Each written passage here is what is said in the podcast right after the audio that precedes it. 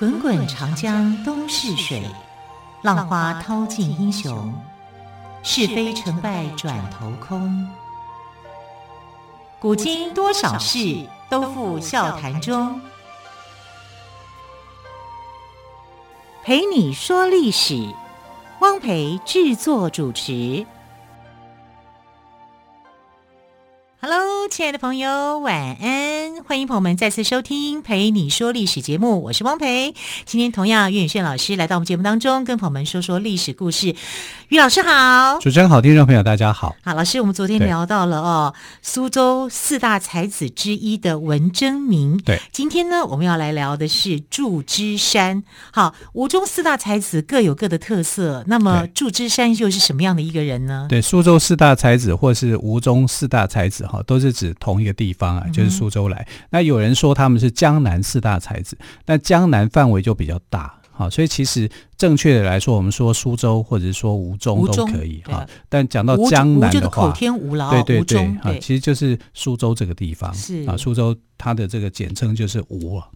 那呃，这个吴中四大才子里面呢，刚刚说了这个呃文征明，他是比较内敛的啊。但其实这里面有一个就是比较年长的才子，才子里面最年长的其实是祝枝山。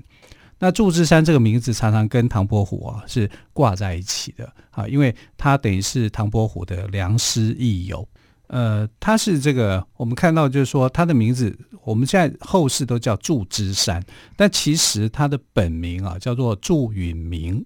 哪个允？哪个名？允就允许的允，明天的明。嗯、哦。那为什么它叫枝山呢？是因为它的右手长得跟人家不一样啊。那我们应该是五五只手指，但是它六个。啊，它有突出一个指节，啊，所以就被称为就因为有六指六个手指的关系啊，所以他就这个他把自己称为叫做枝指生，啊，那个生出来的那个手指也不是说完全的一个手指，好像树枝突出来一个，好，所以他叫自己叫做知指。生，哈，生就是呃学生的那个生生出来这样，好，他有这个名号，可是后来知指生知指生，但后来就叫知山。啊，就把它称为叫枝山，这可能跟祝枝山对口音的关系哈，所以他就被称为叫做祝枝山了。那其实正式写他的时候，我们看到的史书上的名字叫祝允明，所以当你看到祝允明的时候，就会知道这个人就是祝枝山。好，那因为这个小说名著的关系啊，就是啊、大家也称为祝枝山，祝枝山就习惯了哈，就变成了他的一种招牌了，就像唐伯虎一样嘛，唐伯虎的本名叫唐寅嘛。啊，可是唐寅大家比较不熟悉啊，反而会知道说，哎，他的字啊叫唐伯虎啊，所以祝枝山这个枝山是他的号啊，他的号反而被大家所知道的啊。那唐伯虎因为非常的坎坷啊，因为他唐伯虎比这个祝枝山小十岁，所以祝枝山是比较年长的，而且他是他不是那么幼稚的人哈，他是非常的呃忠厚。勤恳的一个人。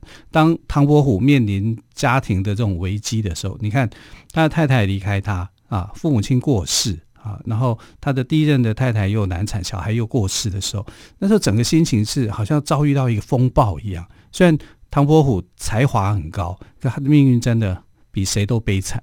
在这情况之下，他很需要人家去安慰他，那就是祝枝山啊。所以祝枝山是他的良师益友。他大他十岁，然后就鼓励他从这个人生的风暴里面爬起来，哈，然后啊，他在二十九岁那年就第一次考一次考试就中举，啊，就考上了举人，而且还是第一名。那很厉害啊！是啊，那唐伯虎的一个成就啊。嗯、那如果祝枝山不帮他的话，就在那个时候没有给他适时鼓励的话，他可能是会整个这个淹没下来的。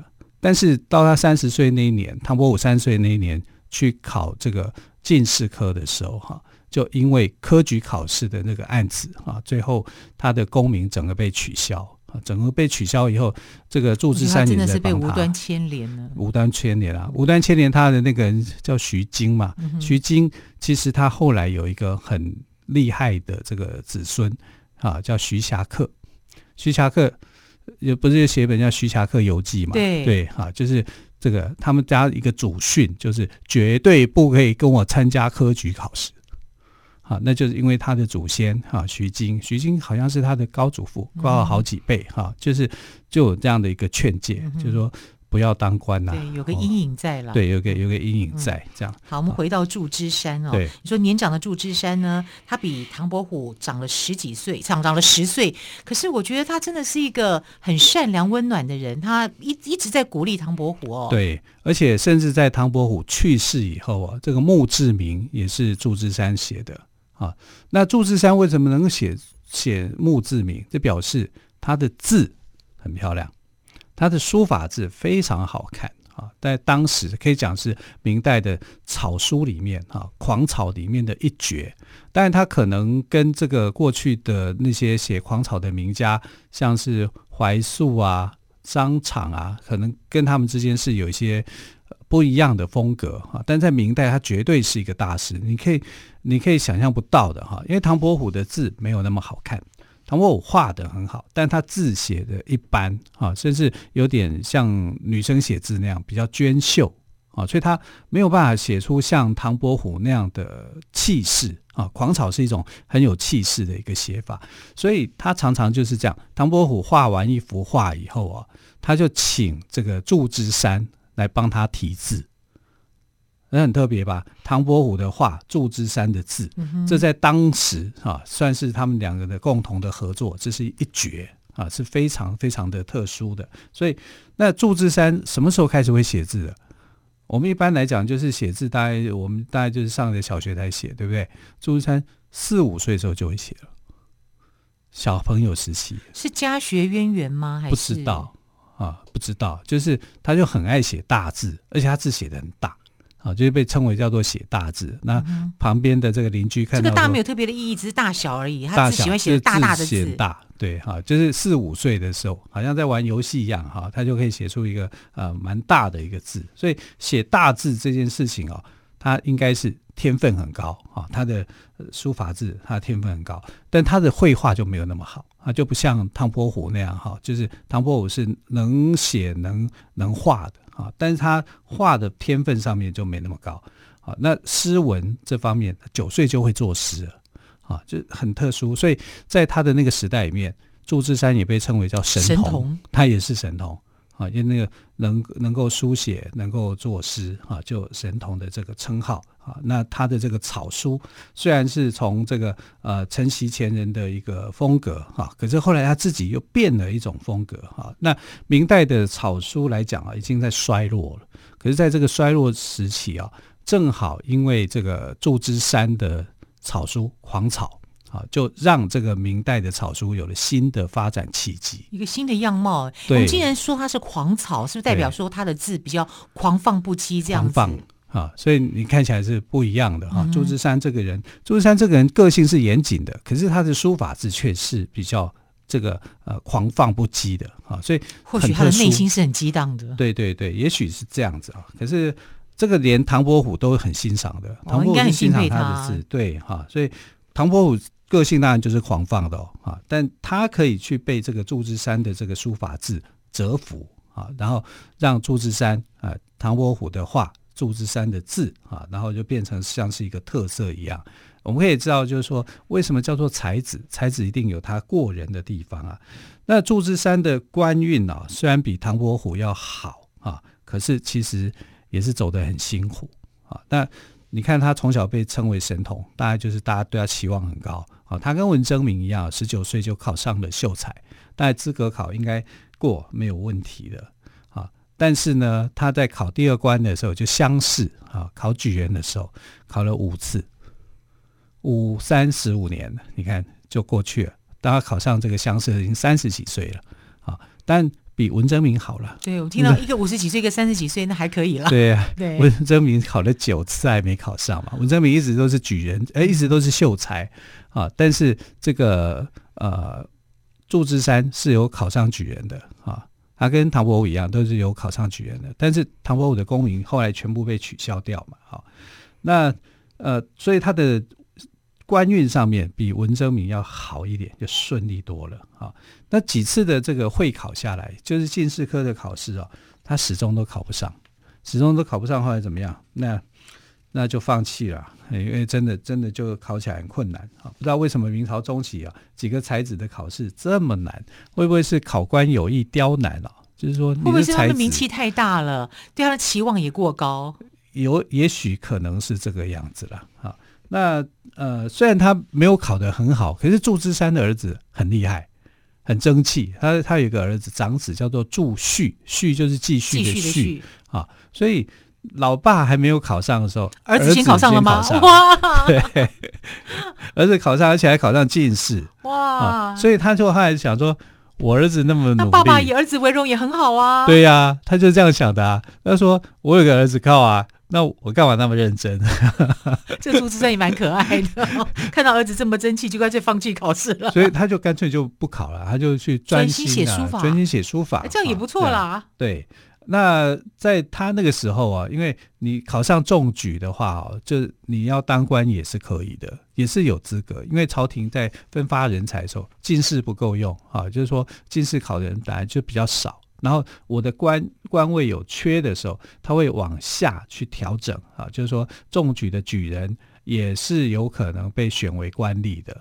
所以呢，祝枝山因为这样子哈，他就被选为到广东啊。到惠州这个地方去当一个县的地方官啊？为什么都是那么偏远的地区？不是福建就是广东，因为这个地区在明朝也算是一个比较偏远的地带哈。那你要去当官，他一开始绝对不会让你去当那些很肥沃地区的官嘛，一定是把你就是比较偏远的，人家不想去的地方，我才会去安排你去嘛，因为你只是举人。啊，你不是进士嘛？像他的儿子，后来就是到了这个布政使当参政，哈，这个官算起来官位都比他大，啊，因为当然啦，因为他他是进士科的这个考生嘛，拿到这个位置嘛，你不过就是中举的举人而已，所以他在乡试的，他到这个惠州府的新宁县当知县。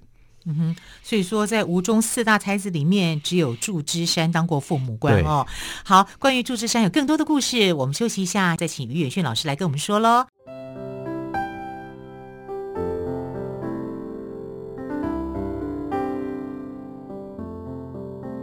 听见台北的声音，拥有颗热情的心。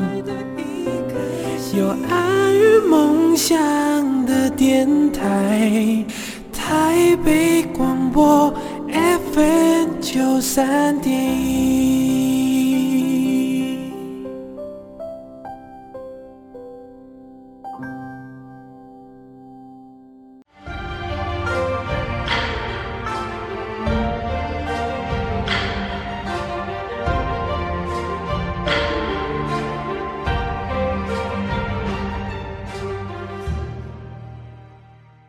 这里是台北广播电台，我是汪培，陪你说历史节目。今天再次我们邀请到岳远轩老师谈的是狂草书法，也就是明朝吴中四大才子的祝枝山。我们刚刚听到了祝枝山的故事哦，虽然他在考试路途上不是那么顺利，但他的儿子很出色，儿子考的还比他早考取进士。可是祝枝山呢，他却是吴中四大才子里当过父母官的，只有他一个人。对。因为当官的啊，他们四个人其实都有机会当官嘛，对，所以唐伯虎是因为科举的弊案嘛，啊，可以讲是算是一个案子，然后被牵连就不见了。那文征明呢，是当这个翰林待诏嘛，这官虽然是也是官位哈，小官，可是这个官闲官哈，是有点像是呃供皇帝娱乐用的，他没有真正的一个去管理众人的事情哈，那。只有祝枝山，他虽然当小小的县令啊，可是县令就有这个职权，是跟呃地方上的事务，他可以去管理的。所以唯一管理过的哈，当过官的啊，应该就是这个呃祝枝山。祝枝山，但祝枝山去的这个地方不是很好的地方，哈，是我们现在来讲应该算不错了。可是，在那个时代来讲哈，不是什么好地方啊。广东的惠州，这个惠州府的兴宁知县，那惠州我们知道啊。很有名啊，谁呢？因为苏东坡的关系，苏东坡被流放三个地方啊，三个地方都有成绩，就是这个黄州、惠州跟儋州。黄州在湖北，然后这个惠州在广东，啊，所以那儋州在海南岛，啊，所以他被贬的地方，那是宋朝哦。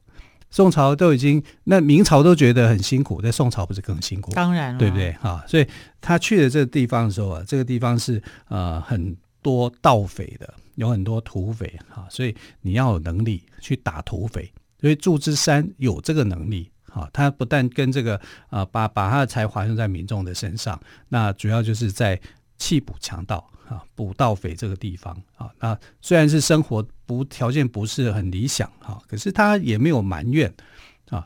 那我已经分配到了苏东坡是被贬官嘛。可是他不是，他是被调任到这里哈，就是呃当官被调到这个呃新宁县这里哈，所以他就跟老百姓是共同打拼的啊，兴建水利、办学校、弃捕强盗，哎，整个新宁县在他的治理之下很有成绩，哎，焕然一新，焕然一新啊，真的焕然，而且他在新宁知县来讲，他当的算是久的，他当了五年，五年以后就因为他的这个成绩好。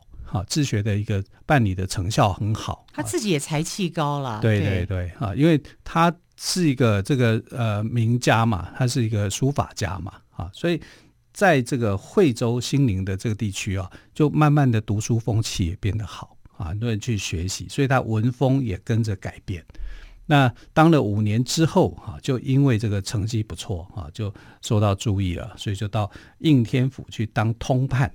啊，应天府就是南京这边嘛，哈，所以他就有所谓的驻京兆的一个称号，也就是说他的官慢慢慢慢的往上升了，哦，往上升。京兆就京兆尹的京兆，尹，对对对，啊、哦，那因为应天府这是呃这个地区也是过去的所谓的陪都啊，所以他有这样的一个身份。那吴中四大才子呢，向来就是大家都认为这是狂士、名士啊，都。我们印象现在看这个呃电影也是这样啊，小说里面去描述哈、啊，这个呃像点秋香就点的很过分哈、啊，把这个祝枝山搞得像搞笑一样，对不对哈、啊？然后然后说他画图只能画小鸡啄米图，啊，嗯就就是很样子就很不会画，很丑，字也不好看。戏剧嘛，常常有点娱乐效果，这也太娱乐了啊！就完全去忽略了真实的祝枝山的才华，才华、嗯、跟他这个。呃，勤奋爱民的那种心，他算是四大才里面真正治理过百姓的，而且治理的不错的，井井有条，所以才能升官啊。对，对，对，对啊，那他也不是说只有写了一首狂草，狂草啊，改变了呃，在当时的这个书法界很很有地位哈、啊。但他爱民众的那个心理哈、啊，就是他当官以后哈、啊，他对民众的那一份心啊，然后呃，这个部分其实是值得称许的。那、啊、只是说。他在明朝那那段时间里面，我觉得就是大材小用啊，而且不对的时间做对的事情。那你就算是才子，其实也会很无奈啊，因为明明朝就是一个很奇怪的一个时代哈。中后期里面那个皇帝啊，几乎都是不太理事情的啊，都是被说，甚至是喜欢做道士啊，然后又不上朝啊，很多事情都做得乱七八糟的啊，所以我觉得。呃，以祝枝山来说，有点委屈他了，哈，像大材小用一样。可是呢，他也能够用他的这个，在那个时代里面，极尽他的所能跟他的智慧来处理一些事情的。嗯哼，嗯，好，我觉得虽然刚刚于老师有提到哦，在不对的时间难以做对的事情，那或许对祝枝山来讲，他问心无愧，对哦，他。除了他的才华洋溢之外，他也尽力做好他在任内做好应该他觉得他可以做得更好的每一件事。对，所以不要再丑化他啦。我每次看到他那个 小鸡啄米图，啊，还还爱上那个什么石榴姐姐，石榴姐姐。这个就有点过分了啦，他没有那么样的夸张，不会啦，趣味效果啦。对但是我们还是要用历史的观点来跟大家说，正确的祝枝山是什么样的一个人。我们来再做一个补充。祝枝山是一个非常好的人。对，好，关于狂草书法祝枝山的部分哦，岳远逊老师还有要补充的吗？呃，我想就是呃，书法跟绘画啊，就是这个不但是古人的一种，像是一种不修养。啊，就是你如果能让你的修养能够持续的话，啊，变成自己的嗜好，那也会是非常的好。呃，但我想呢，这里面呃有一个地方呢是过去人比较少提到的，就是他跟他儿子之间呢，到底发生什么样的事情？实际上在历史上面啊，他的儿子的记载并不多。就祝绪吗？祝绪对，那但是我们可以知道，就是说祝绪一定有遗传他的一个天分哈，跟努力，他可能就是机运上面要比祝枝山来得好，但所以他后来当了这个呃布政使的一个官员哈，不是当布政使哈，是当里面的一个官员。那这个官员里面的一个身份来讲呢，他可以看到很多的地方上的一些改变。也许这个东西啊，都可以变成说他的父亲哈，在当这个知县的时候的一些参考。那父亲会以自己的儿子的这种。考试的成就啊，当官的一个成就为荣。其实祝枝山也是这样啊，所以呃那个时候的心理，他就会想：哎呀，我不要参加考试，我儿子比我还争气啊，他已经考上进士，进士了，我还一直在拼，一直在一直在那个，那算了，我就等儿子这个呃将来哈当一个大官哈，我就不用去超越他，我就可以做我自己的生活。但有可能也是祝枝山自己。考太多次啊，也累了，也累了，真的，啊、真的。那所以你回头想想，考试也是很磨人的耶。是啊，那文征明还考了九次，九三二十七，二十七年，二十七年的时间哈，所以过人的毅力。那你看科举五五次科举考试，啊，问题是你还有很多的会考，对不对？你会考一次都没有去考，他他等于放弃了会考的一个一个机会，只有中举啊。那中举就是。啊，反正有一个做父亲的，有时候会这样，就是看到我的后继有人，有人在去做这个经验的传承的时候，我的我的儿子啊，那么样的争气，再去做这件事情的时候，可能他自己的心里头就懒了下来。是，对。好，今天介绍的是吴中四大才子之一的祝枝山哦。吴中四大才子向来被当成狂士，但是对于祝枝山来说，他写了一首好的狂草，但却不是所谓的狂士，他更是用心爱民的好官。好，非常谢谢岳轩老师今天为我们介绍狂草说法祝枝山的故事，谢谢岳老师喽，谢谢，谢谢亲爱的朋友，我们就明天再会喽，拜拜，拜拜。